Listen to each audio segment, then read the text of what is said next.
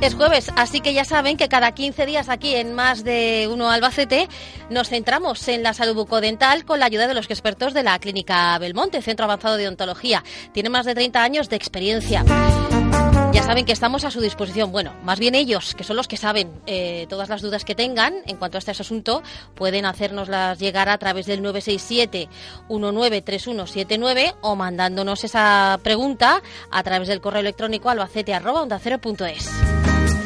El mes pasado hablamos sobre la periodoncia, sobre qué es, cómo solucionar las enfermedades eh, relacionadas con esta rama de la odontología, pero hoy vamos a hablar de más cuestiones sobre tratamientos que cubre la periodoncia. Y para ello nos acompaña en el estudio Nicolás Belmonte, que es médico estomatólogo, odontólogo y periodoncista.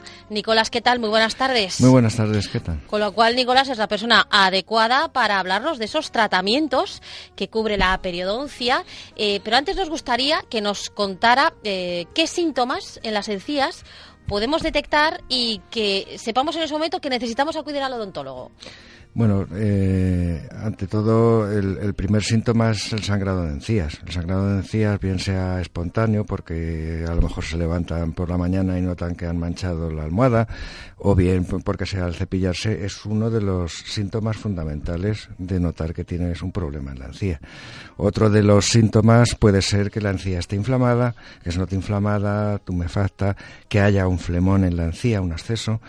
Eh, y aparte, esos son los dos síntomas, digamos, que más llaman la atención a la gente. Pero hay otros también, en el caso de una, ya no una gingivitis, una periodontitis, cuando hay movilidad en algún diente, que la gente nota alguna movilidad, cuando nota que se calan los dientes, que tienen sensibilidad al frío, al calor, al contacto o a los dulces.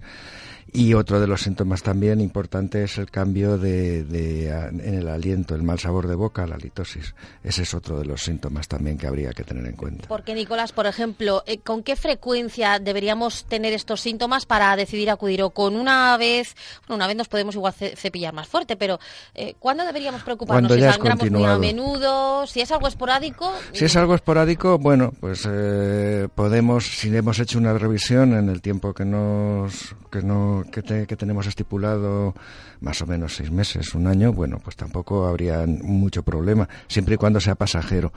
Pero si es continuado, ya convendría consultar, aunque no esté, digamos, dentro del tiempo de nuestra revisión para controlarlo. ¿Y cuáles son los tratamientos eh, más habituales? Los tratamientos más habituales son los de la gingivitis y la periodontitis, diferenciando que la gingivitis es muy frecuente, es la más frecuente de las eh, enfermedades periodontales y consiste en una inflamación de la encía y eso se soluciona con una limpieza, la limpieza convencional que nosotros entendemos con el ultrasonidos, que a veces, por ejemplo, en un paciente que tiene un marcapasos, pues no se puede utilizar el ultrasonidos, pero se puede utilizar con las curetas con unos aparatos manuales.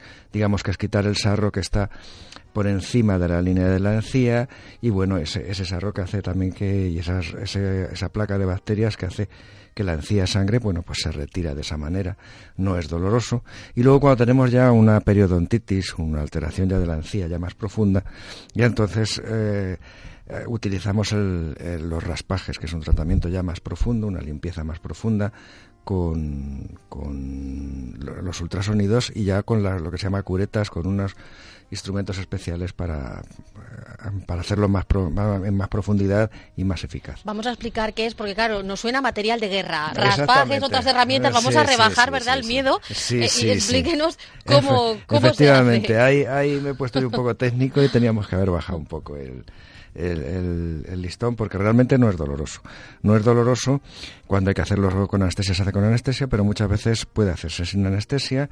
Vienen los raspajes continuados de revisión y eh, lo, que consiste es, bueno, ya en el surco de la encía, dentro del, del debajo de la línea de la encía que rodea los dientes, pues es eh, limpiar más en profundidad esos depósitos de bacterias y depósitos de sarro, que la gente entiende como sarro, que eh, están irritando esa encía, que producen esa inflamación y es eh, eliminarlos.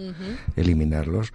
Y generalmente, ya digo, es una cosa que no es dolorosa tanto con un poco de anestesia local como sin anestesia. No, da, lo que se suele decir como más de grima, sí, sí, pero, sí, pero dolor... Dolor no, suele, no, suele haber. No es agradable, no es una cosa agradable, pero es que hay muchas cosas en la boca que no son agradables, pero que no sean agradables, no duelan. Hay una, hay una enorme diferencia. la acumulación de sarro es una cosa natural, ¿no? Quiero decir, por eso se recomienda que la limpieza se haga cada seis meses, puede ser. Exactamente. Porque no podemos evitar que la saliva se, acumule, con lo cual, por mucho que limpiemos y demás, la limpieza es necesaria. Es, necesaria, se, va acumulando algo de sarro. Evidentemente hay gente que se cepilla muy bien, no es fácil hacer una, una higiene muy, muy correcta desde el punto de vista manual pero efectivamente eh, se va acumulando sarro, pero bueno, si se va retirando periódicamente, eh, generalmente la encía responde bien. ¿Y hay, doctor, otros tratamientos para la periodontitis? Eh, sí. después de, estos dos tratamientos se suele hacer una revisión y sobre todo después del raspaje se suele hacer una, una exploración de la encía, luego a los dos meses o más para ver cómo los parámetros de la encía, tanto como si se ha profundizado mucho, como si tenemos bolsas periodontales, como si tenemos sangrado y demás, ver que todo eso se ha mantenido, está estable, y si no está estable y sigue habiendo inflamación o, zonas profundas donde no, no se ha podido llegar bien con el raspaje, entonces se hace la cirugía periodontal.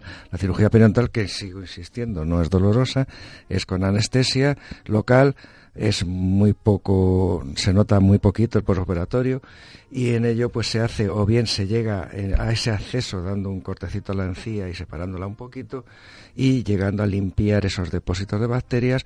Incluso según sea el defecto que haya debajo de la encía se puede llegar a regenerar. Incluso hay bien con membranas de regeneración o bien con incluso hay compuestos y, ahora ya se están encontrando eh, diferentes mediadores bioquímicos que pudieran hacer ese, esa regeneración mucho más mucho más duradera. ¿Y después de esos tratamientos tenemos que hacer algo eh, en concreto? Eh, después de esos tratamientos es revisar nuevamente a ver cómo, cómo ha evolucionado la encía, si se ha resuelto el problema de la encía con la, con la cirugía y luego revisar si se tiene que pasar a, a, lo que se llama fase de mantenimiento. Ya, ya hemos pasado la fase de tratar el sistema agudo o crónico que estaba alterando la boca, entonces pasamos a una fase de mantenimiento en la cual se tiene que ver cada cuánto hay que revisar qué es lo que hay que hacer, si hay que hacer una profilaxis de, la, de la, una limpieza, si hay que hacer un nuevo, unos nuevos raspajes, cada seis meses, cada tres meses si es una periodontitis más agresiva, pero generalmente eso está basado en que cada cuatro o cinco meses hay estudios ya eh, antiguos y que se han corroborado que las bacterias vuelven otra vez a colonizar esa zona de la encía a partir de los cuatro o cinco meses, vuelven a colonizar otra vez. Entonces convendría hoy por hoy que no tenemos un control de un mediador químico que pudiéramos tomar como, como, como análisis y diagnóstico de saber cuándo hay inflamación, pues lo que tenemos que hacer es retirar esas bacterias periódicamente para que la encía se muestre sana y sea estable. Pues bacterias fuera y para ello recurrimos a los expertos a través de estos tratamientos, insistimos, no duelen. Así que vayamos con, con más tranquilidad. Pues Nicolás, gracias y hasta dentro de 15 días. ¿eh? Hasta dentro de 15 Adiós.